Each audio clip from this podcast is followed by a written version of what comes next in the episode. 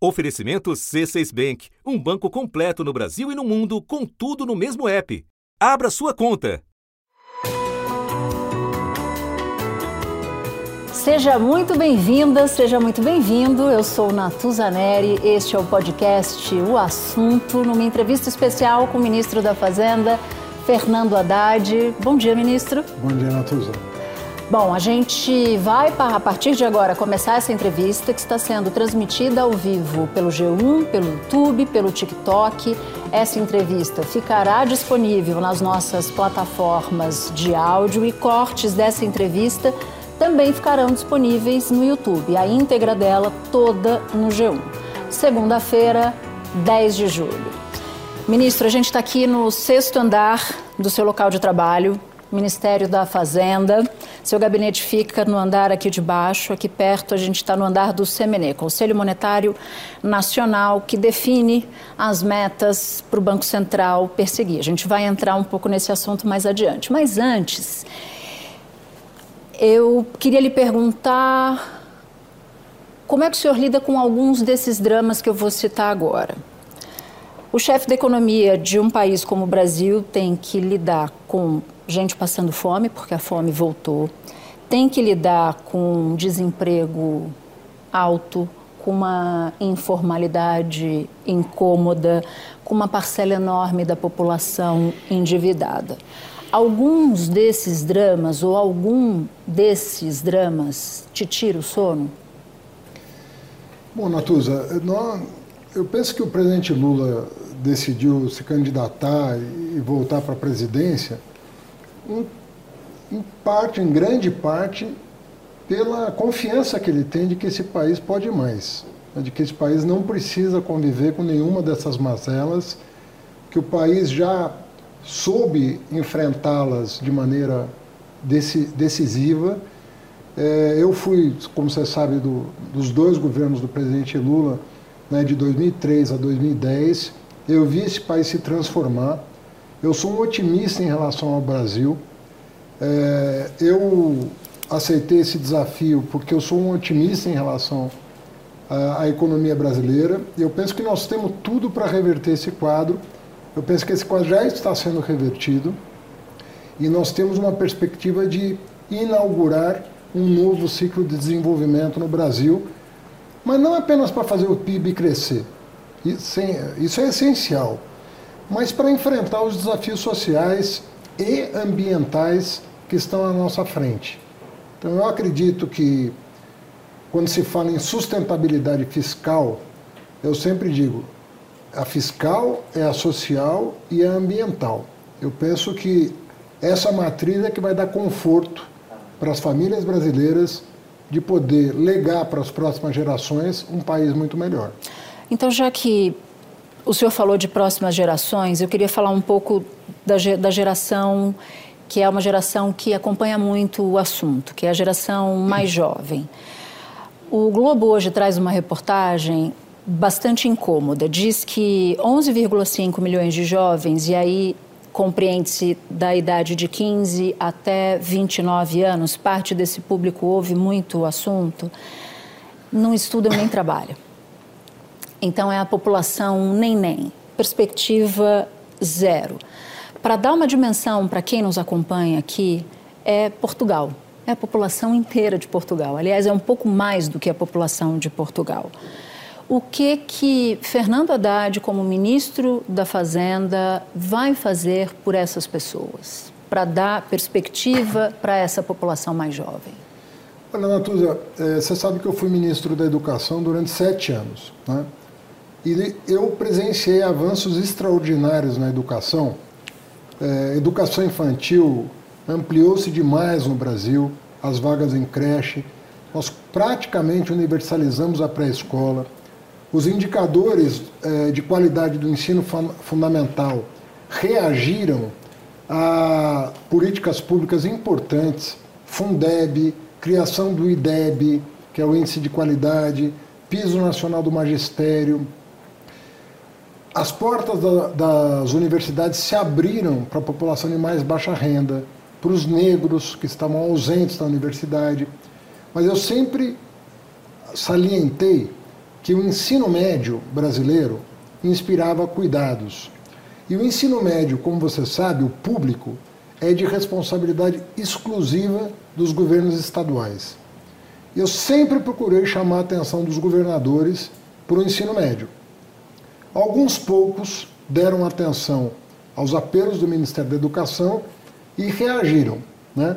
Tem alguns estados do Nordeste, Pernambuco, Ceará, é, reagiram.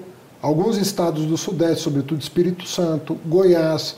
Mas, infelizmente, não houve uma grande mobilização nacional dos governadores em proveito de quem passou do fundamental e chegou no médio.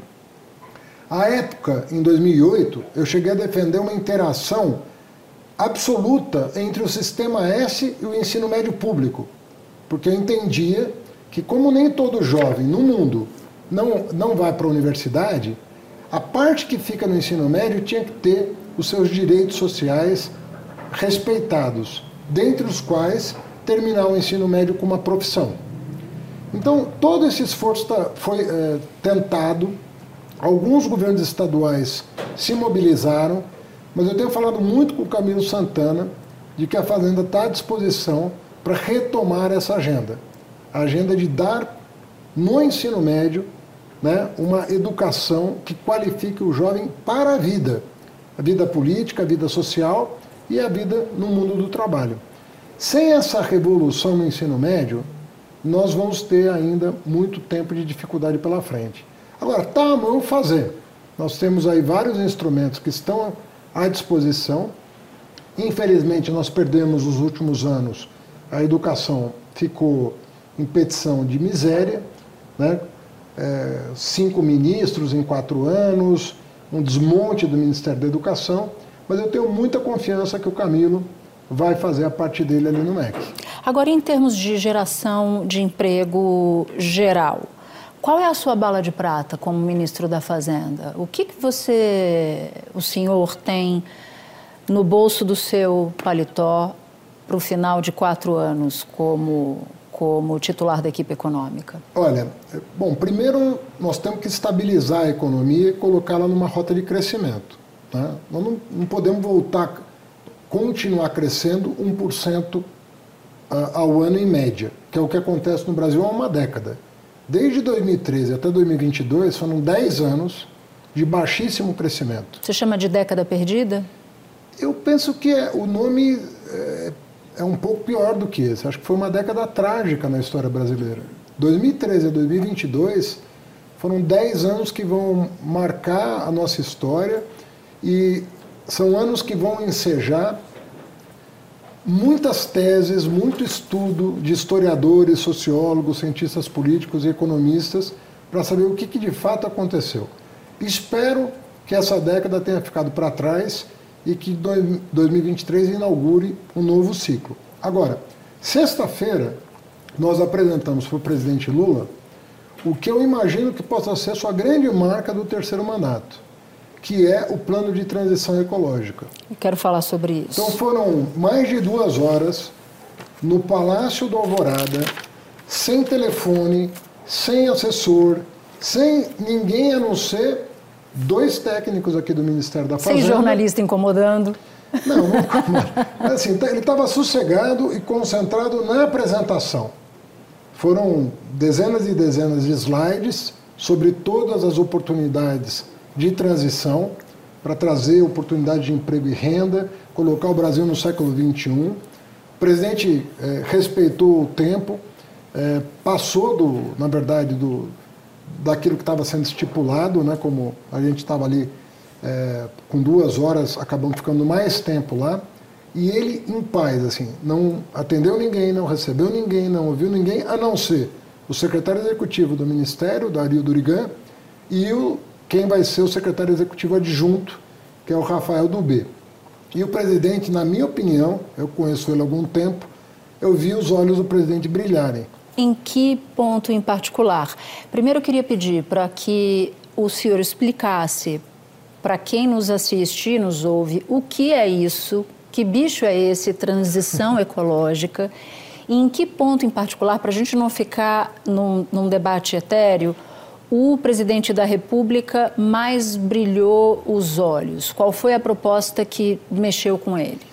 Não, na verdade, trata-se de um plano e não de um programa. Então, é uma coisa mais abrangente. O que, que nós fizemos durante seis meses, para além de tudo que vocês reportaram? Né?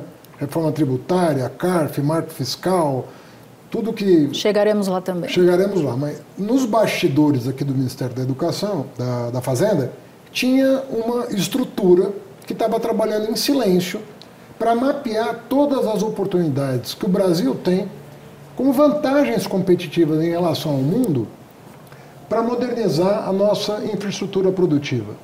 Então, isso vale para a infraestrutura, para a geração de energia limpa, para atração de investimentos estrangeiros que querem produzir produtos verdes e transformar isso numa marca do Brasil, o combate ao desmatamento, eólica, solar, hidrogênio verde, biocombustíveis, tudo que você imaginar, marco regulatório da mineração.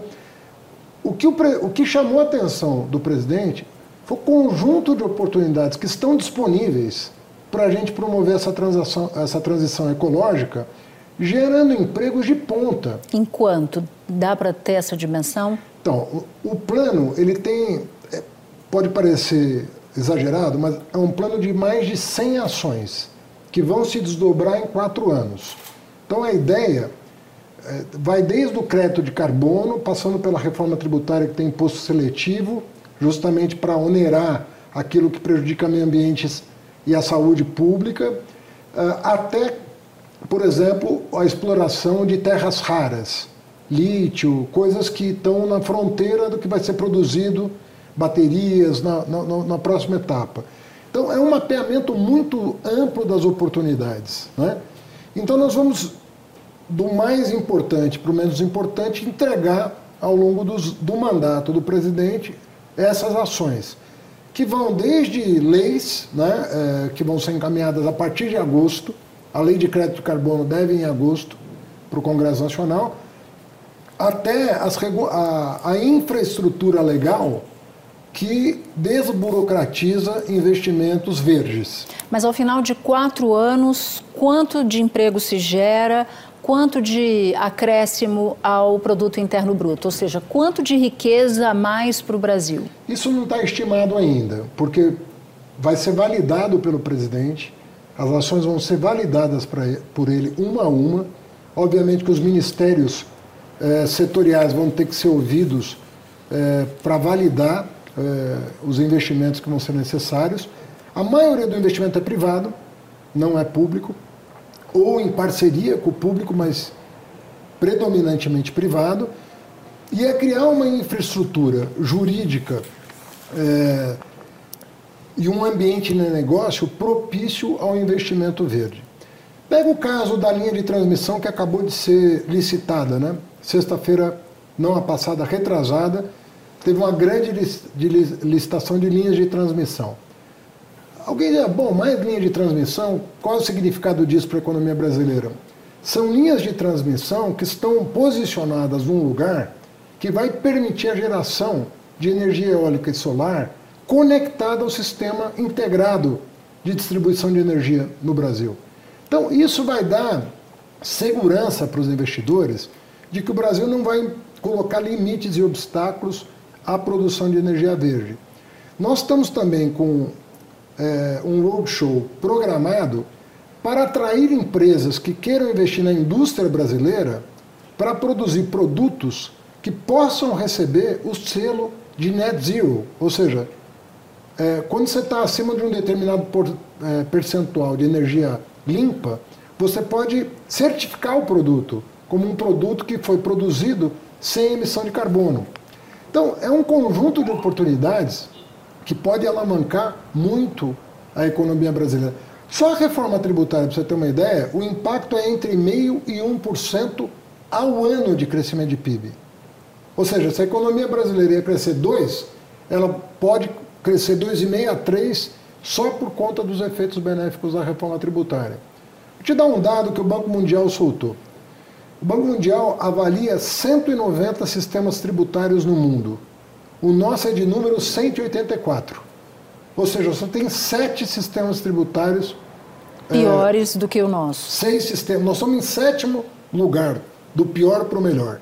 Só tem seis que o Banco Mundial, e eu falei isso com um amigo meu esse final de semana, ele falou, eu quero conhecer os seis, porque não é possível que tenha seis piores. tem pior do que no Brasil. Que Deve ter alguma falha de preenchimento, alguma coisa assim, sabe?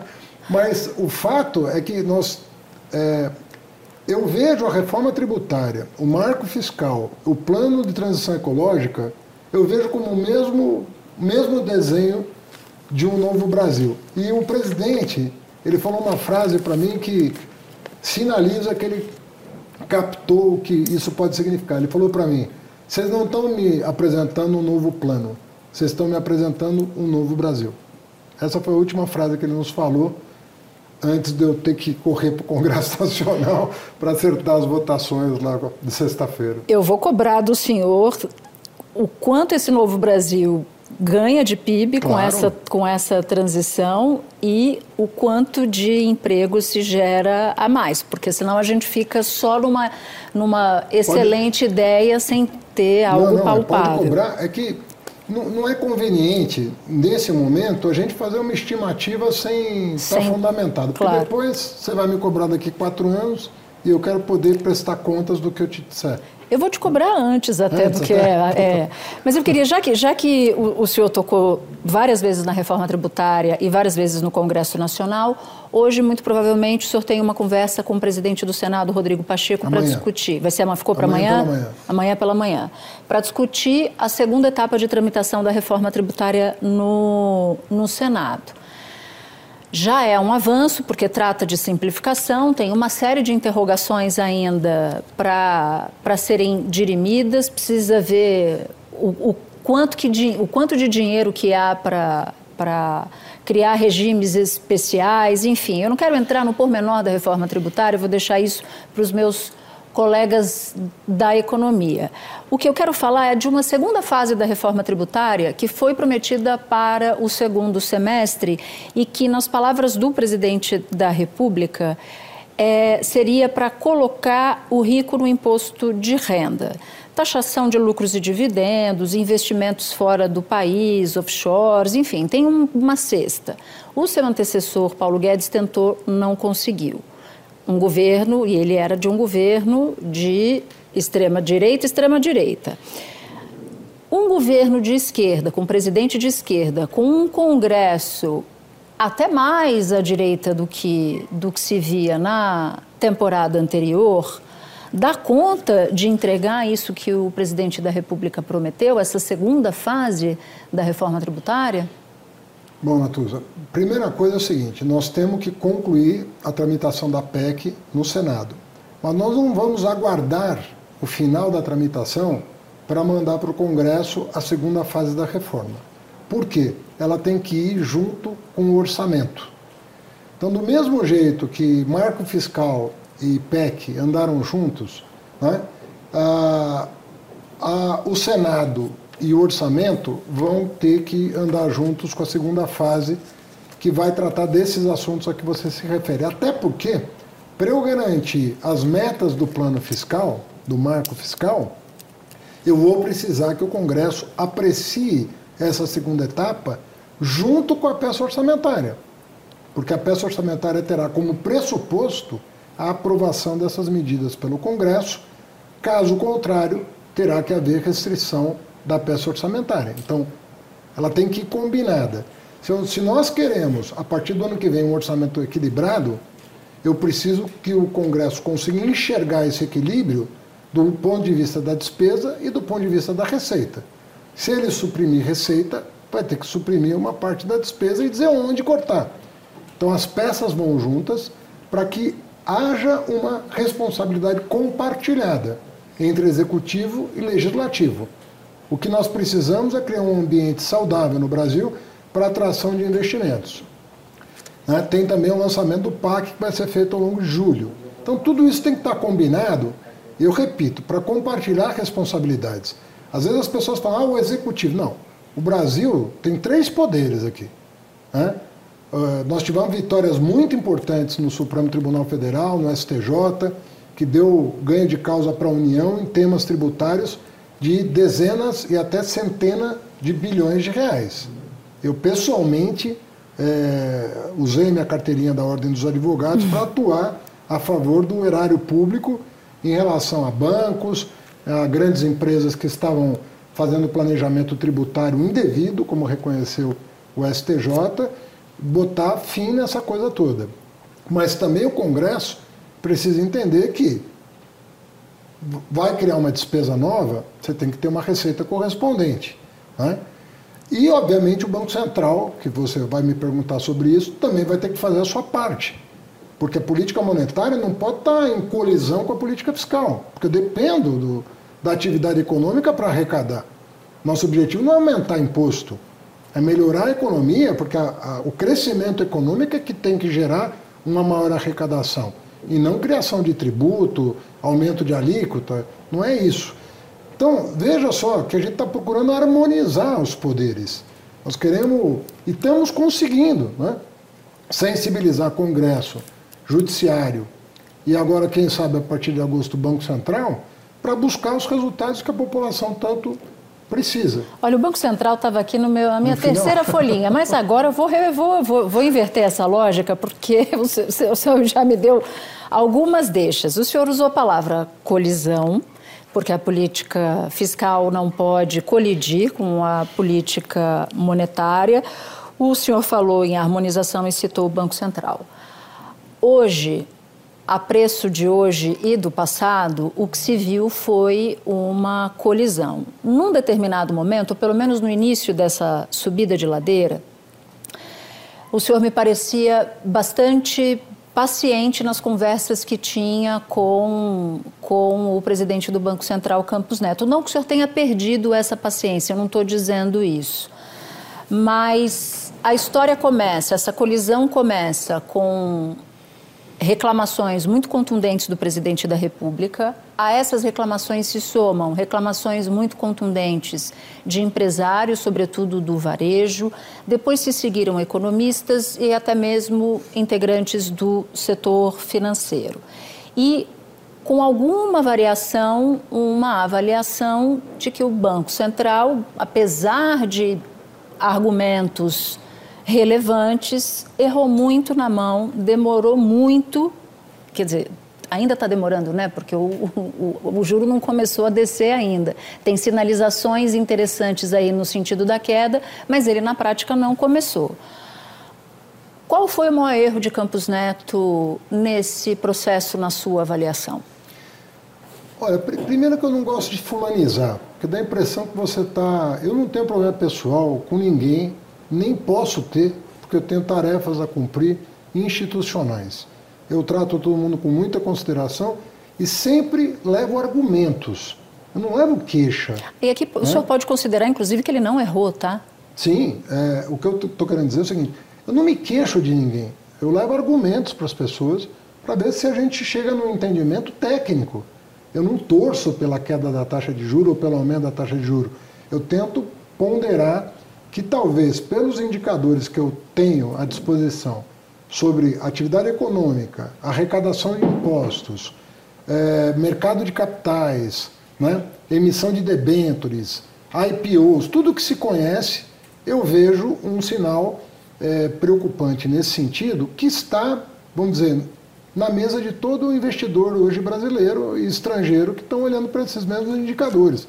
Inclusive, como você falou, o próprio mercado financeiro preocupado com a questão do crédito no Brasil. Então, é, sempre é, é no sentido de ponderar. Né? Ninguém quer volta da inflação, nem isso está na agenda de ninguém, não está no horizonte do Brasil. O Brasil é um dos países que está com a inflação mais comportada no mundo. Né? Então, o que, que a gente olha? Bom, será que a. E quando você fala da manutenção da taxa de juros, é a manutenção do juro nominal, porque o juro real não para de subir. A inflação caindo e o juro permanecendo o mesmo, o gap entre a inflação e o juro nominal está aumentando ao longo Sim. dos meses. E isso está constrangendo a atividade econômica e o mercado de crédito. Quando a gente leva isso à consideração do Banco Central, isso não é um gesto político, como às vezes se diz. A política está interferindo na economia. Não, é a economia interferindo na economia. É um diálogo técnico econômico entre a autoridade fiscal e a autoridade monetária, que no mundo inteiro hoje buscam harmonizar, e eu sempre uso uma metáfora que me parece útil, são dois braços do mesmo organismo. Trabalhando, só existe política econômica. A gente divide o fiscal e monetário para fins é, de compreensão, mas é uma política econômica só, que vai ter o resultado de mais crescimento, com baixa inflação, mais geração de oportunidade, que é isso que todo mundo quer. Então, quando a gente discute o assunto, é sempre em base técnica. É óbvio que no universo da política é absolutamente legítimo que uma pessoa faça críticas ou elogios é, públicos é, da vida democrática. Graças a Deus a gente está num lugar que essas coisas podem acontecer sem represália de ninguém. Mas no caso da Fazenda, a discussão é sempre técnica. Mas você não fica bravo, não? Chega a reunião do Copom, sai o comunicado, aí sai um comunicado diferente da ata. Você não chega em casa e dá umas reclamadas? Porque isso me, isso me surpreende. Eu acompanho a sua carreira política desde o Ministério da Educação, a Prefeitura de São Paulo, e o senhor sempre foi muito civilizado, mas de opiniões muito fortes. Eu vejo um Haddad no Ministério da Fazenda muito menos reclamão do que o Haddad que eu via no passado. Então, eu queria entender o que, que aconteceu. A sua responsabilidade que aumentou, ruídos podem provocar estragos ainda maiores, ou de fato teve um processo aí de amadurecimento. Eu enxergo um Haddad diferente hoje do Haddad que foi ministro da Educação. Se alguém reclamasse do Haddad prefeito, por exemplo, a primeira coisa que o senhor faria era passar a mão no telefone e reclamar com essa pessoa. Eu não estou tendo relato que o senhor está fazendo isso não. ultimamente. Não, eu acho. Bom, são, são situações muito diferentes. A situação de um prefeito, a situação de um ministro da Fazenda, de um ministro da Educação, são situações muito diferentes. Como é que eu me comporto? Eu me comporto à luz do objetivo pretendido. Se ficar mais bravo resolver, eu fico. Entendeu? Mas eu preciso saber se o, se o que eu fizer vai concorrer para o melhor resultado. Sabe por quê, Natuza? Não é a minha vida que está em jogo. É a vida de muita gente que está em jogo.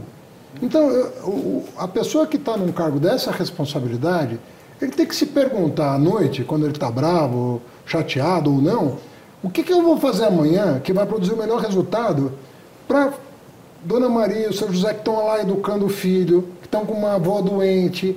É, é assim que eu me porto. Então, é, se resolvesse me portar de outra maneira, pensando nessa pessoa que tem uma expectativa sobre esse governo e sobre a minha atuação, eu faria diferente. Eu fiz de boa fé, da melhor maneira possível, para chegar no resultado que eu entendo que será o melhor para o Brasil. Em algum momento dessa história, dessa subida de ladeira, o senhor e o presidente da República conversaram sobre essa estratégia? Porque é, eu, eu entendo o, o, o, argumento, acho que esse argumento é um bom argumento. Bom, qual é o melhor, o, o que eu vou fazer agora para atingir o melhor resultado possível?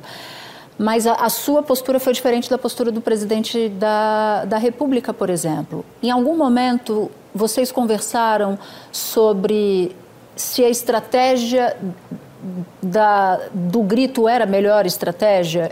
Porque o presidente recuou, o presidente passou a falar menos, passou a fulanizar menos. O senhor falou com ele, ele lhe ouviu, ele chegou a essa conclusão que o senhor está me contando agora, por exemplo? Eu converso. Você sabe que eu tenho assim, amizade com o presidente. Né? Eu sou um auxiliar dele, sou ministro do seu governo, mas eu tenho uma relação de, de muita proximidade. E a gente troca ideias sobre tudo. O senhor dá é? real para o presidente da República? Dou real, sempre. Eu falo. É, eu sempre começo uma, uma as audiências mais difíceis são aquelas que têm decisões difíceis para serem tomadas e as duas com repercussões não desejáveis. Às vezes negativas, às vezes muito negativas, mas eu falo, olha, nós estamos diante desse impasse. Esse, essa decisão vai repercutir assim, essa outra vai repercutir dessa outra maneira. O meu papel é, primeiro, me valer da experiência política do presidente Lula, que tem uma sensibilidade muito grande. Né? E ele tem um, um, painel maior que o meu. Né? Ele tem um painel na sala dele que envolve todos os ministérios, que envolve todos os partidos, que envolve uma série de variáveis que não estão sob a minha governabilidade. Os pratos que ele tem que girar são, são mais numerosos. São mais numerosos. Então a experiência dele conta muito. Mas eu sempre dou a real.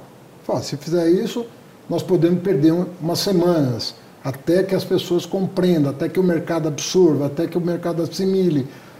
E eu penso que a nossa relação, que pessoalmente sempre foi boa, na economia só melhora. Porque é uma coisa assim, se eu fosse lá do Ministério da Educação, o presidente Lula não sei se ele ia me chamar para conversar sobre alguma coisa, Por porque quê? assim, não, porque assim, o Haddad já sabe o que fazer ali. Sete anos no Ministério da Educação, resultados que ele considera. Mas na Fazenda você não sabe? Não. Ah, não. Na Fazenda, nós tivemos no, entre dezembro e fevereiro muitas discussões sobre o caminho a seguir.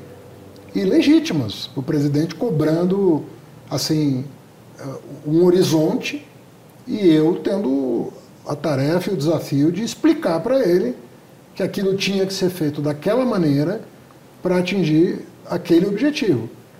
Isso não é simples na economia. E apanhando dentro de casa, né? Porque dentro um de casa eu digo do, do, do, do, próprio partido. Mas veja bem, é isso também tem que ser naturalizado. O meu partido não é um partido amorfo, é um partido que está cheio de gente de opinião, que pensa diferente, que estudou outra coisa, que vê. E eu não deixo também de conversar com, com o PT, de ir às reuniões da executiva de explicar o que eu estou fazendo, porque eu não me sinto aqui o que um, um senhor da. Não, eu tenho que explicar, olha, essa decisão tem que ser tomada dessa maneira e com tal objetivo. Agora, o né? fogo amigo diminuiu, né? O senhor sentiu o fogo amigo diminuir ao longo das últimas semanas? Eu acho que o amigo e o inimigo, né? o, o, o fogo do Eu estou me sentindo menos na frigideira do que eu estava três meses atrás. Mas teve. O fogo inimigo também diminuiu, né? Muita gente que. Eu falo brincando, fogo inimigo, para só fazer um, um argumento retórico. Mas tinha muita gente né, na chamada Faria Lima que dizia, olha, não dá, o Haddad não dá, não dá para ser ministro da economia. É, é ideológico demais, é, é de esquerda demais. Mas às vezes por não, ou, ou, não me, ou não acompanhou meu trabalho na prefeitura, ou não acompanhou meu trabalho no Ministério da, da Economia, ou não leu o que eu escrevi a vida toda. Então, eu, eu, desculpa ele interromper, porque é, trocando assim, para falar no, no, de maneira muito simples, o senhor era um patinho feio para Faria Lima, para setores do seu próprio partido que. Mas por não, razões diferentes. Por, né? Evidentemente por razões é. diferentes. E aí, de repente, ao longo desse processo, desses seis meses, porque a gente está no, no, aniversário né, de seis meses desse, desse, desse mandato estão dizendo que o senhor virou cisne.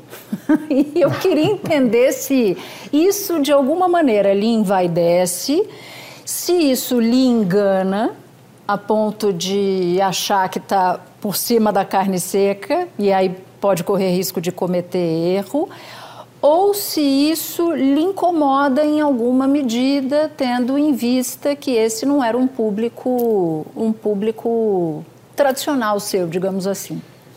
Olha, Natuza, eu entrei na vida pública em 2001 para ficar dois anos. Então, o João Sayad me convidou para ser subsecretário de Finanças da Prefeitura de São Paulo.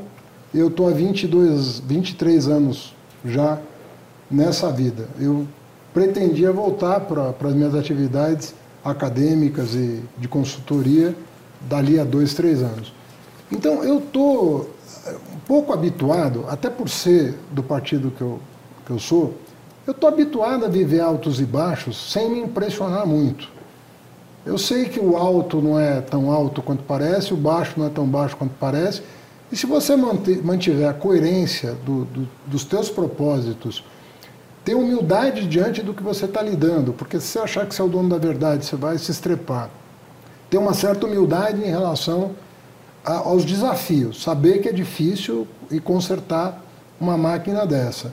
ouvir muito, tomar decisões depois de sopesar vários argumentos, você vai entender que mesmo quando às vezes você pode você está na baixa, mas você está fazendo o que você acha certo e que o futuro depois vai reconhecer, você se tranquiliza. Então, eu já vivi momentos muito difíceis na vida, na, na minha vida pública, né?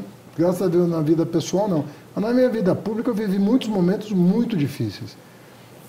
E eu tento lidar da mesma maneira com os momentos muito bons. Né? Eu falo, isso aqui daqui a pouco muda, eu tenho que estar preparado para uma onda difícil, não sei como é que a economia internacional vai se portar, eu não sei qual é a próxima crise que pode vir de fora para dentro. Então, eu sou uma pessoa que tenho que me manter num, numa frequência sã para não errar, para errar menos.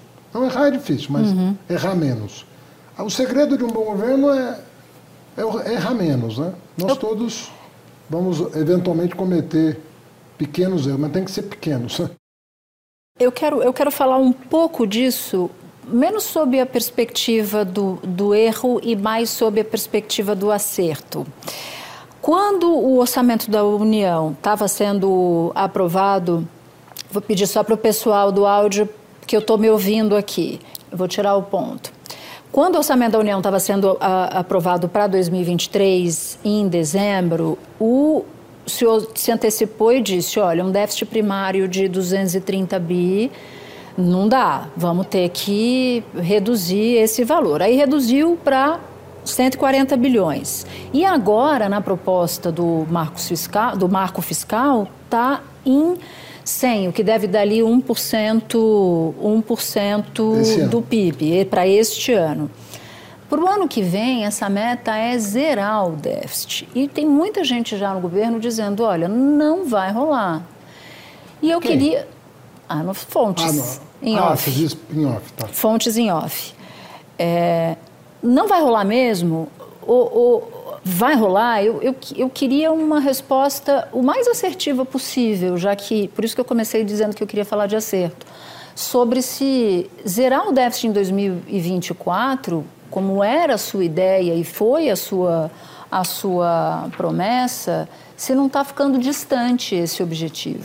Então, é, eu acredito que sim, mas aí vamos colocar... Que está os... ficando distante, eu queria entender. Tá, eu, a minha crença é de que nós... Ah, é que é possível de que zerar. De que é possível zerar. Ah, tá bom. Então, o que, que nós vamos fazer? Nós vamos mandar a peça orçamentária em um conjunto de leis disciplinando algumas vitórias que nós tivemos nos tribunais e outras que nunca foram disciplinadas.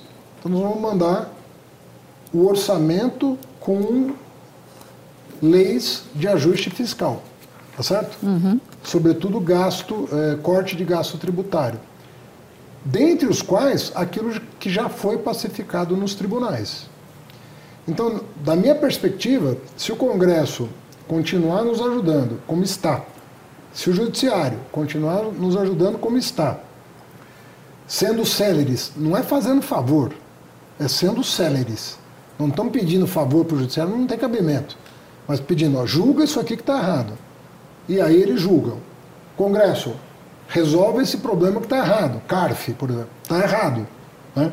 É, você vê que a própria imprensa que foi crítica à mudança no CARF, hoje está elogiando a negociação no Congresso Nacional. A mesma imprensa que nos criticou em dezembro, em janeiro, está elogiando as negociações que foram feitas, dizendo que agora está equilibrado e tudo mais. Se nós continuarmos nesse caminho, a gente zera. Mas depende sempre do outro. E se não... Não, depende do outro. Eu já falei que são três poderes que governam o país. Tá, mas... O executivo vai fazer a sua parte, que é não criando novas despesas, que é combatendo o gasto tributário, que é defendendo o Tesouro Nacional nos tribunais superiores, que é tentando impedir é, que o Congresso aprove novas desonerações. Nós estamos fazendo a nossa parte. Agora, é óbvio que eu dependo do Congresso e do Judiciário, aos quais eu estou elogiando. Eu não estou dizendo que está me faltando apoio. Eu estou só dizendo que nós temos que continuar harmonizando os três poderes e o Banco Central. Aliás, Isso é não que... é tirar a responsabilidade do executivo, porque vai sobrar para o executivo se nada disso funcionar. Então, o nosso papel. Sobrar no sentido de cortar, de não, ter que cortar gastos? executivo no sentido político, vai, vai nos onerar politicamente. Então, o papel de articulação do executivo é fundamental. Por isso que eu não saio de tribunal, não saio do Congresso, não deixo de dialogar com o Banco Central, porque essas coisas todas têm que funcionar juntas. Às vezes a gente vem lá, o governo, tal governo não deu certo. E às vezes não deu mesmo. Aí você vai ver por quê. É porque faltou esse trabalho de harmonização. Sem o qual, Natuza, vamos ser franco, se não passa o marco fiscal, se não passa o CARF, se não passa a reforma tributária, se não passar o ajuste fiscal, se o orçamento não for aprovado. O que, que acontece? A, a, o potencial da economia brasileira vai sendo reduzido. Em vez de crescer 3, vai crescer 1,5, vai crescer 2. Se você aprova a reforma tributária. Não, em termos políticos, na verdade. Que em termos econômicos isso é visível. É, mas, mas aí quem. De novo, se a gente fracassa na harmonização dos poderes e você tem um resultado menor, isso tem implicações políticas. Você debilita o projeto que você representa. Aí vai voltar a tese de que o salário mínimo não pode ter reajuste, vai voltar a tese de que a correção da tabela do imposto de renda não pode ser feita, onerando a classe média.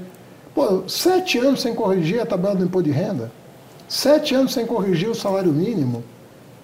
Nós vamos voltar para isso? Olha, quem tem que pagar a conta do ajuste fiscal é, são as camadas mais pobres da população. É disso que nós temos que tentar fugir, mostrando que outro caminho é possível, né? Quando o senhor fala do, da, da, eu não, olha, eu não saio do Congresso, eu não saio do, do, do Judiciário, dos tribunais superiores, a primeira coisa, quando falo em Congresso, que me vem à mente é Arthur Lira. Arthur Lira, com um coração peludo em relação ao governo ao longo da maior parte desse período. Ele que na campanha presidencial vestiu a camiseta do, do Bolsonaro, de repente caiu nas suas graças. Já chegou até sugerir que o presidente da República lhe colocasse na Casa Civil e, e colocasse o Gabriel Galípolo aqui na, na Fazenda, ele não estava dizendo isso para tirá-lo da Fazenda, ele estava dizendo isso porque num momento, num determinado momento da vida, ele tinha críticas a, a, a, ao ministro-chefe da Casa Civil. O que, que isso prometeu para o Arthur Lira? Que conquista foi essa? Explica para gente. E se o senhor ensinou qual é o caminho das pedras para os seus outros colegas, porque a sua relação com ele garantiu-lhe a votação do CARF, a votação da reforma tributária, que era uma demanda dele, claro, mas que acabou lhe ajudando, o próprio marcos, o marco fiscal. O que, que aconteceu? Como é que foi esse processo aí de conquista que não se repetiu com o presidente do Banco Central, diga-se de passagem? Não, me dou muito bem com o presidente do Banco Central. Não tenho nenhum, já falei e repito, nenhum problema pessoal, muito pelo contrário. A gente tem uma relação, eu diria até muito civilizada para as tensões que estão estabelecidas, está super bem. Mas o, o, eu acho, Natuza, sinceramente, isso é a volta da política, com P maiúsculo. Sabe, você, a política é para produzir os melhores resultados. Quando a política não está produzindo os melhores resultados, porque ela está mal feita. Então, eu nunca desrespeitei é, a institucionalidade da Câmara e do Senado. Eu negociei a PEC da transição e foi quando eu conheci uh, o Arthur Lira. Teve uma coisa interessante uh, da reunião de líderes. Eu falei uma coisa que chamou a atenção de pessoas que eu estava conhecendo naquele momento. Eu falei, olha, nós não estamos discutindo aqui quem vai ganhar o campeonato. Nós estamos discutindo se vai ter campeonato. Então nós temos que tomar providências. Agora vamos tentar harmonizar, né? Tentar fazer da melhor maneira possível, porque nem o governo Bolsonaro teria terminado, nem o nosso teria começado do ponto de vista fiscal se não fosse a PEC da transição, que foi inclusive encolhida no processo. Era uma PEC de mais de 230 bilhões, caiu para 168 durante as negociações, o que permitiu mirar um resultado primário eh, esse ano de menos 1%. Podia ter saído do controle isso durante a transição. E a gente procurou trazer para um patamar governável, administrável, sobretudo porque tinha medidas para tomar, como foram tomadas questão dos combustíveis, uma série de coisas que criou uma, um uma série de tensionamentos que foram superados ao longo dos meses. Eu penso assim que a seriedade com que nós tratamos dos assuntos, a abertura com que nós tratamos dos assuntos, criou um ambiente de maior confiança. Mas, né? mas é mais do que isso. Além do ambiente de confiança, o senhor acabou funcionando como uma espécie de ponte entre Lira e Lula. Eu cito o episódio de quinta-feira à noite, em que, segundo a apuração que eu tenho, o senhor foi ao presidente e disse: presidente o... Acho que o Arthur Lira espera uma ligação sua amanhã cedo, isso na sexta-feira, para convencer Lira a votar a proposta do CAF. E Lula, ao que eu apurei naquela data, assim o fez e a proposta do CAF foi aprovada. Então é mais do que é, a, sua relação com ele virou uma relação é, de, de ponte mesmo. E eu, eu queria entender em que momento isso se deu? E eu, eu, quero entender esse interesse é pela crônica política mesmo. Queria, queria saber o, o, o, qual foi o momento que deu o match que, e que ou porque o senhor entendeu que sem ele nada seria viabilizado, ou porque ele também queria se aproximar do governo e não estava enxergando formas. Eu queria compreender esse momento político. Não, tudo, é tudo um, é um pouco de tudo isso, entendeu? É é quando você vê assim que tem uma oportunidade de aproximar as pessoas. Você fala, oh, isso aqui não está... Dá para resolver, né? Eu me lembro, assim, só para fazer referência a um outro episódio, quando nós começamos a imaginar o Alckmin vice do Lula. Que era uma coisa que, à época, em 2021... Era muito casamento de jacaré com cobra d'água, né? né? Não então, tinha... ninguém falava, não, mas isso aqui é uma loucura e tal. E quando nós começamos a trabalhar esse conceito, o presidente Lula também, quando a primeira vez que eu falei com ele sobre o assunto, para ele foi uma grande surpresa alguém ter trazido à consideração dele uma possibilidade inusitada como essa. Ele perguntou se você estava maluco, alguma coisa, não? Não, o Lula pelo contrário, ele falou assim, a política é, é capaz de coisas extraordinárias. Foi a reação que ele teve, a, a frase é dele.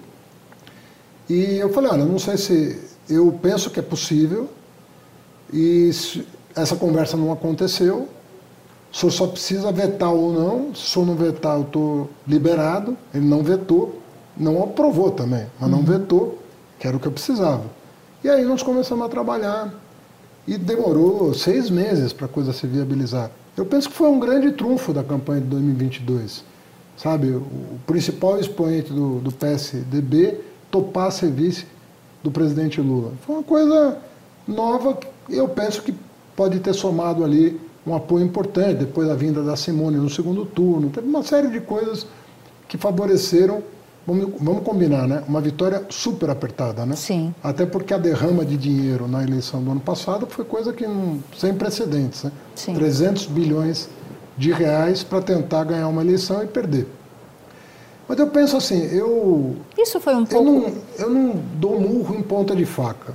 Mas quando eu vejo que as pessoas estão querendo conversar, se eu puder aproximá-las, eu, eu faço. Eu queria até continuar nesse tema, mas mudando um pouco de personagens. O... A votação da reforma tributária na semana passada criou fissuras no campo da direita e da extrema-direita e o senhor foi responsável por pelo menos uma dessas uma fissuras, exatamente, uma foto. É, é, Para alguns o senhor não é cisne, é patinho feio, continua sendo. Bolsonaro não gostou da foto sua ao lado de Tarcísio de Freitas, o governador de São Paulo.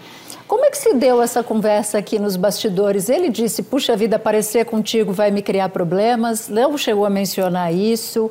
É, você tinha consciência que essa foto ia criar fissuras naquele campo? Porque logo na sequência Bolsonaro disse que era contra a reforma tributária, acabou ficando isolado. Esse fim de semana o governador de São Paulo já disse que é leal ao Bolsonaro até o fim. Então eu queria lhe perguntar: o Tarcísio é o que, na sua avaliação, um aliado para isolar, pode ser um aliado para isolar a extrema-direita ou vai ser sempre um refém de Bolsonaro? E qual a diferença o senhor enxerga entre ele e Bolsonaro? Olha, primeiro assim, eu apreciei disputar com ele o governo do Estado, porque eu penso que nós fizemos uma campanha propositiva, uma campanha de nível. Ninguém xingou ninguém, discutimos ideias, não teve baixaria. É, e o Brasil está precisando disso, sabe? Política com P maiúsculo, pessoas que. A política não pode continuar sendo que vista. Que rivalizem, mas população. que não se odeiem, né? Hã? Que rivalizem, mas que não se odeiem, né? Não, mas rivalizar, pô, entra o Flamengo, entra o Fluminense, você quer ver a partida acontecer. Claro. Se todo mundo ficar se cumprimentando em campo, ninguém vai assistir o jogo. Você uhum. quer ver o jogo acontecer. Mas o, bom jogo, o jogo da, da, de ideias, o embate de argumentos, quem leva melhor, quem convence mais. Essa é a beleza da política, né? E eu penso que o Tarcísio fez uma campanha propositiva, assim como eu, e nós fizemos o, o jogo que tem que ser jogado, né? O fair play, né? Ninguém ali canelou ninguém, ninguém não teve cartão amarelo, não teve cartão, não teve nada. Teve uma, uma campanha correta. Acreditando nisso, eu vi que o Tarcísio estava numa situação complicada. Ele estava contra a arrecadação centralizada, o que para nós era fundamental para a reforma funcionar. Porque senão os estados que recebem no destino iam ficar desconfiados desse sistema funcionar, se não fosse automatizado. Né? Por outro lado, ele dizia: bom, mas se for centralizada, qual é o papel que São Paulo vai ter, sendo um em 27 estados é onde se arrecada uma boa parte dos tributos? Então, nós oferecemos para ele uma solução que, na minha opinião, respeita o Pacto Federativo. Você tem agora dois critérios: um critério que é federativo, maioria dos estados, e um critério que é republicano tem que corresponder a mais de 50% da população. Ponto. É como se tivesse dentro de um mesmo órgão a Câmara dos Deputados e o Senado Federal. Foi uma solução engenhosa que foi desenhada aqui pela Fazenda. Quando nós apresentamos para ele, eu vi que ele relaxou. E eu, ao vê-lo mais confortável e recuando diante de uma premissa nossa de, de centralizar a arrecadação, eu falei, pô, vamos descer e dar boa, boa notícia para o país. Então, imagina se eu estava preocupado com o Bolsonaro. Eu nunca. Assim, para mim, o Bolsonaro é uma pessoa preocupante pelo que ele faz, pelo que ele simboliza, pelo que ele representa. Mas eu jamais me preocupei em preocupá-lo. Na verdade, o país é que tem que estar preocupado com ele, não eu preocupado com ele. É, sobre o que, que, ele vai achar de uma, de uma foto minha com o governador de São Paulo. E eu estava do lado do governador de São Paulo, eu não estava do lado do Tarcísio. Sabe, é o ministro da Fazenda e o governador do estado né, mais rico da federação discutindo um tema que vai ter repercussões pelos, pelas próximas décadas. Então, como é que eu vou pensar no bem-estar do Bolsonaro se o Bolsonaro não pensou no bem-estar de ninguém nos quatro anos que presidiu a República? Nem passa pela minha cabeça o Bolsonaro. Quando vocês assumiram o governo, houve um esforço muito grande para recolocar peças que haviam desaparecido do lugar. Bolsa Família, programas sociais na área da saúde, Minha Casa Minha Vida, enfim. E ainda teve a tentativa de golpe que acabou atrasando todo esse processo no governo. No entanto, vocês receberam muitas críticas de, de serem um museu de grandes novidades, no sentido de reciclar programas antigos que vocês ponderaram à época que era necessário em razão de tudo isso que eu acabei de citar, então já faço esse disclaimer. O senhor nem precisa, se não quiser, é, é, repetir. Mas eu, como jornalista de política que cubro governos há tanto tempo, não consigo enxergar qual será qual é a, a bandeira deste governo, qual é a grande marca deste governo em termos de novidade. Eu estou vendo as coisas do passado serem, serem recolocadas no lugar, mas eu não sei qual é o projeto ao longo de, de quatro anos. Nos governos Lula 1 e 2, essa história era contada com muita facilidade. Eu ouvi essa história sendo contada com muita facilidade eu não consigo compreender essa história hoje. Qual é o começo? Já vimos, não precisa repetir, o meio e o fim. A gente vai chegar ao final do mandato de Lula de que maneira que Brasil chega ao final desse, desse mandato. E já emendo, com perdão de uma pergunta longa, vocês ganharam uma eleição super apertada, no fio do bigode, e um eleitor que foi um eleitor cativo de Lula foi embora e foi para Bolsonaro em sua grande parte, que é o eleitor de dois a cinco salários mínimos ou de três a cinco salários mínimos. Parte dessa história que eu não consigo enxergar o, governo contando, eu entendo que passa por, ali, por aí, para conquistar esse público. E eu também não vejo sinalização muito clara, redonda do governo. Então, queria saber se há, que história é essa e como vocês fazem para conquistar esse eleitor que foi para o outro lado. Bom, Natuza, preliminarmente eu te diria o seguinte: você está conversando com uma pessoa que talvez tenha sido das poucas, não vou dizer que a única, mas das poucas, que disse para o Lula textualmente: você pode perder esta eleição disse isso com essas palavras. Nós temos que ampliar, porque senão nós corremos o risco de perder. É muito dinheiro que está sendo despejado nessa eleição, como nunca se viu. Isso vai ter algum impacto de 2, 3% do eleitorado, o que pode ser suficiente para tornar o resultado imprevisível. Disse isso e lembro a data de lembro o local. Eu estava indo para a Fiesp com o presidente Lula, não a vez que ele é, falou publicamente, mas a vez que ele se reuniu, a vez que ele se reuniu é, privadamente com o Josué, embora a agenda fosse pública, mas foi uma, uma conversa é, restrita.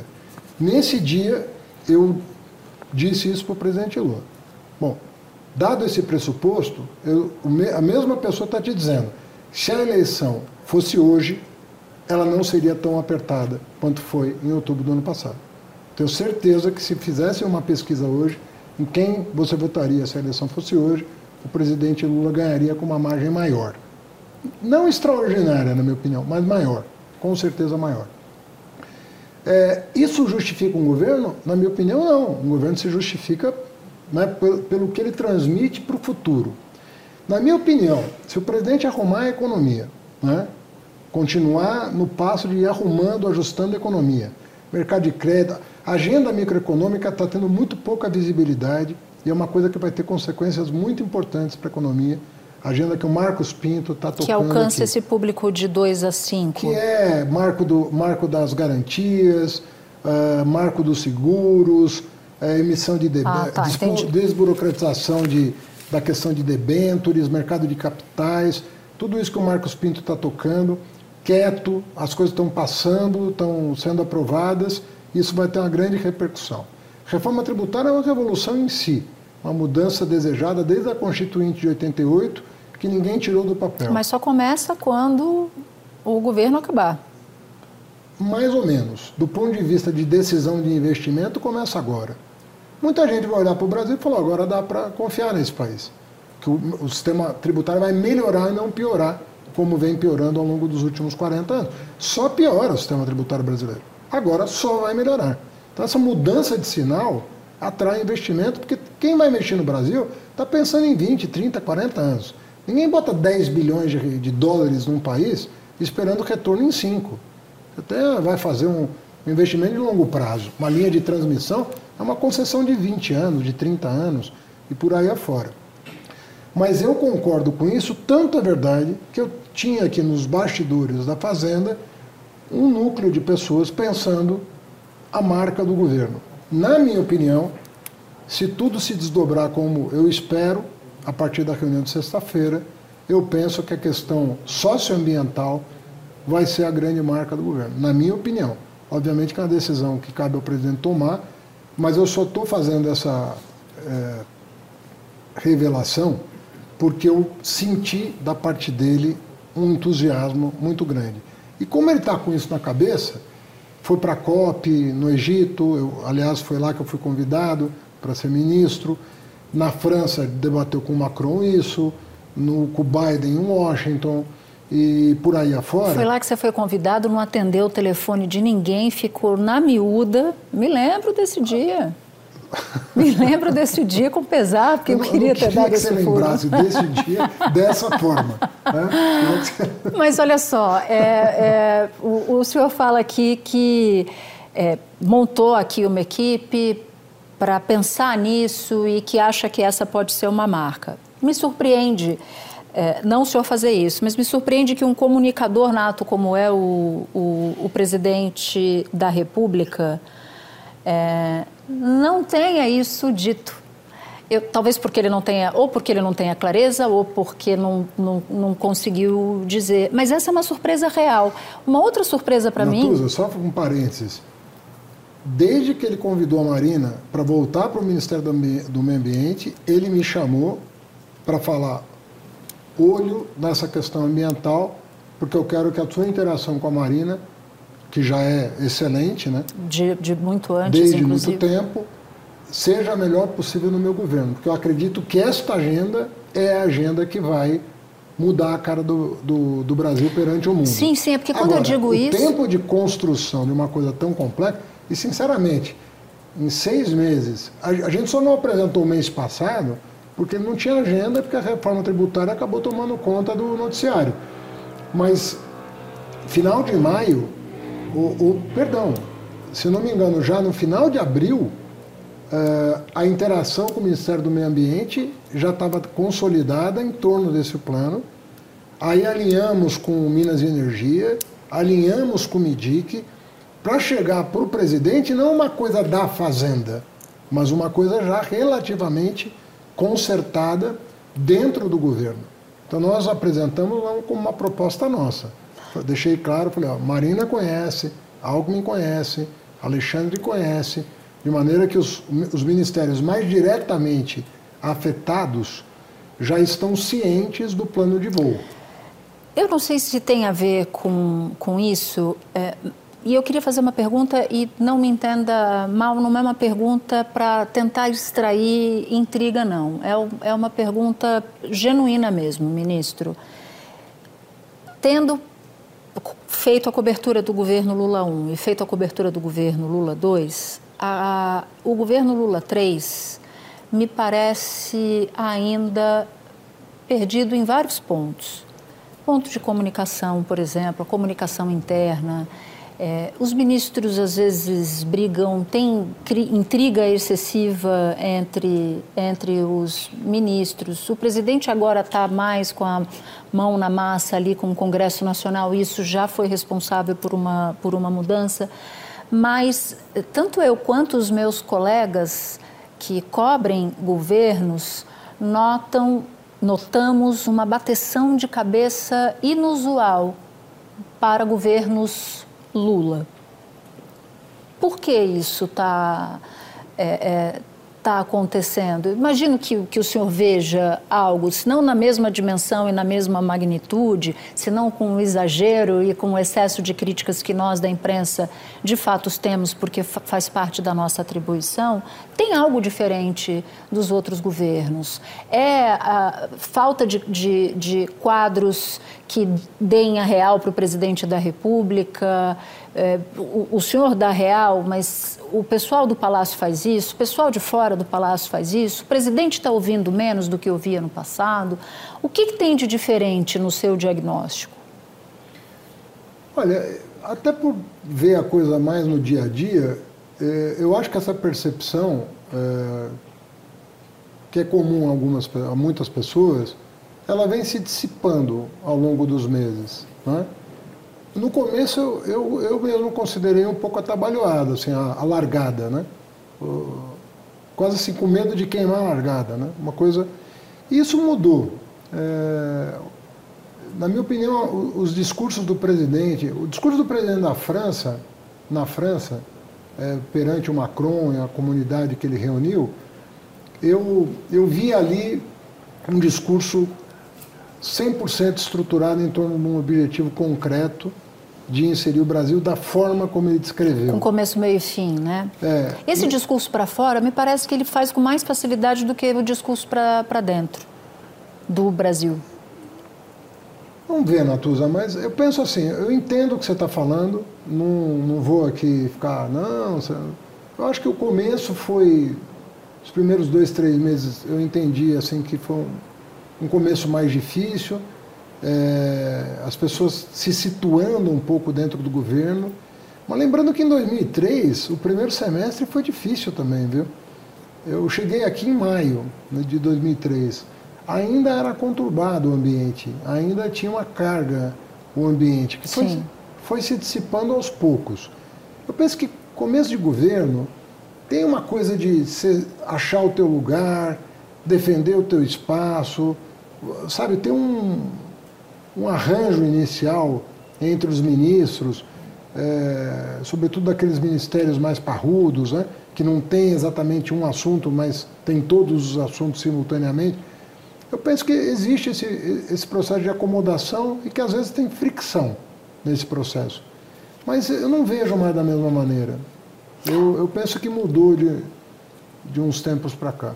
A gente já está se aproximando do final, mas eu recebi aqui um feedback quando eu falo de 2 a 5, que algumas pessoas podem não entender. Eu estou falando de uma renda familiar de 2 a 5 salários mínimos e que esse público, que é o público que foi para Bolsonaro, já foi do Lula, né, a tal da nova classe C, foram 30 milhões, é isso? Né, de, uma, de uma classe nova naquele momento e que acabou em grande parte indo para Bolsonaro. Só para esclarecer para quem nos acompanhou e, e, e não entendeu. A sua vida não deve ser fácil, né? Eu não invejo a sua vida em nenhum aspecto, mas eu queria saber, para entrar já no final, num fé de ver, para a gente descomprimir um pouco, o que, que você faz para, o que, que o senhor faz para relaxar, assim? Se faz alguma coisa, se Brasília permite, permite isso? Não relaxa, não, já vi. Não, meu, o meu, o meu Gaguejou, maior... não faz nada para relaxar. Não, o meu maior lazer é ler. Meu maior que, lazer. O que, que, que o senhor está lendo agora? Eu estou lendo um, um, um, livrinho de umas 100 pagininhas de um cara chamado Martin Buber. É um filósofo austríaco que eu descobri a partir de um, de um antropólogo chamado Victor Turner. É, é um filósofo austríaco que dialogou muito com o existencialismo e tal. Eu tô, tô por que, lendo... que você está nessa vibe, nessa pegada? É por causa do meu último livro. Meu, meu último livro é um livro sobre antropologia. E, e eu não consegui parar de ler é, essa literatura depois de ter escrito o livro. Porque começaram a chegar recomendações de amigos e tal. E eu comecei a. Eu me interessei muito por antropologia nos últimos quatro anos. Então continuo lendo antropologia sábado de manhã, domingo de manhã, para dar a famosa relaxar. Às vezes num avião, uma viagem mais longa. Para além dos relatórios que eu tenho que ler, que putz, são cansativos. chatos, pode dizer, eu, ministro, e, é chatos. Não, e é o meu dia a dia, né? Ler relatório, é, fazer reunião de trabalho, mas o meu lazer é, é ler e eu, eu gosto efetivamente de música e de cinema. Então arranho um violãozinho, assisto. Eu quero saber se esse negócio do violão é fake news, se esse arranho um violãozinho é verdade. e acho que Cada os ouvintes. Vez menos, né? Porque acho que faz bastante tempo assim que eu não me exercito, né? Ah. E violão como língua, como qualquer outra coisa, é exercício, né? Então, o Gabriel Galípolo, cheguei aqui e perguntei se era fake news esse negócio do violão. Ele disse ele que não. Tocar. Ele já te viu tocar, então, mas ele mandou um violão aqui, ó. Não, de jeito Daí eu, eu acho que eu preciso, preciso não, confirmar essa apuração. Não, não. olha aí, já, já deu a nota sozinho. Tá afinadinho um Blackbird, que eu sei que o senhor gosta de Beatles. Quer mesmo? Quero, de verdade. A qualquer, qualquer acordezinho aí já, já resolve. Essa Blackbird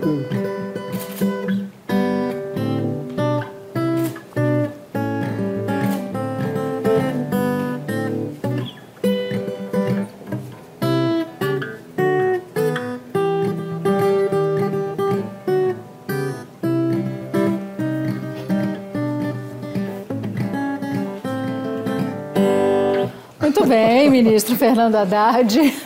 Vou dar você. Aqui. Ah, eu, eu, eu, eu, eu, eu canto, você mentira.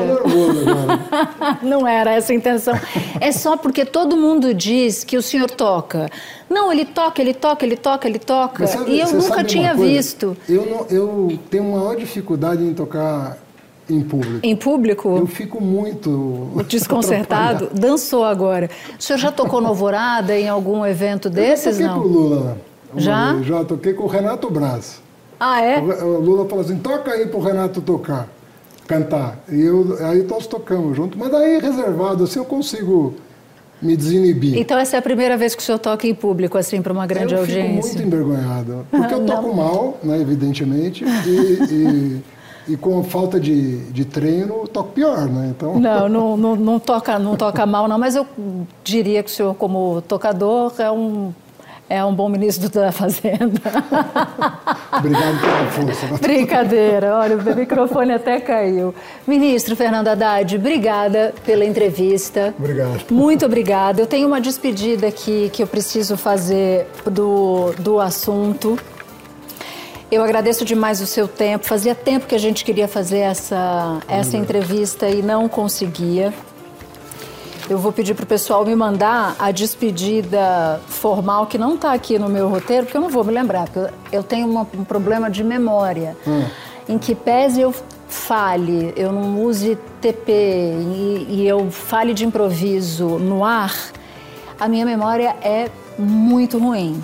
Não é, é, eu acho que não cabe, não cabe tanta informação assim no meu, no meu HD, não. E aí o pessoal vai me, vai me ajudando. Deixa aqui, achei, olha aqui, Mas Mônica. Qual, qual é a novidade dessa? Não, é porque eu preciso ler o roteirinho final. Ah, para a despedida ficar redonda, pronto. porque afinal de contas, o podcast, o assunto tem uma assinatura final. Esse foi o assunto, podcast diário do G1. E neste episódio especial eu conversei com o ministro da Fazenda, Fernando Haddad, aqui em Brasília, quem eu agradeço. Estamos um andar acima do gabinete dele. O episódio vai ficar disponível na íntegra no G1 e na plataforma, nas plataformas de áudio. Cortes desse episódio vão ficar disponíveis também no YouTube, então você pode voltar lá e ver. A íntegra vai ficar no G1. Eu digo que eu precisava da colinha, mas eu não estou vendo a colinha ainda não. Essa entrevista foi transmitida pelo G1, claro, pelo YouTube e também pelo TikTok. Amanhã, dia 11 de julho, eu vou entrevistar ao vivo Miriam Lund, planejadora financeira, para falar sobre orçamento familiar e como sair das dívidas, porque esse é um problema que assombra milhões de brasileiros. E eu vi um dado hoje, ministro, no Globo que me assustou tem mais cartão de crédito, tarjeta de crédito, do que gente no Brasil hoje em dia, o que mostra o endividamento das famílias no crédito no crédito fácil, embora o crédito seja o mais difícil. Seja o mais difícil.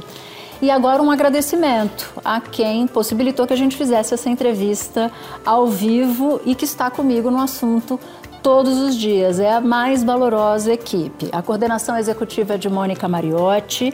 Na equipe do assunto estão também Amanda Polato, Lorena Lara, Luiz Felipe Silva, Tiago Kazuroski, Gabriel de Campos, Nayara Fernandes.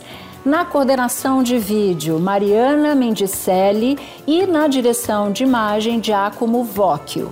E eu quero agradecer também a toda a equipe da Globo, aqui de Brasília, que tornou essa, essa entrevista feita às pressas, porque a gente marcou na sexta-feira e realizou essa entrevista hoje, e de São Paulo, que ajudaram a transmitir tudo ao vivo. Eu sou Natuzaneri e fico por aqui. Até o próximo assunto.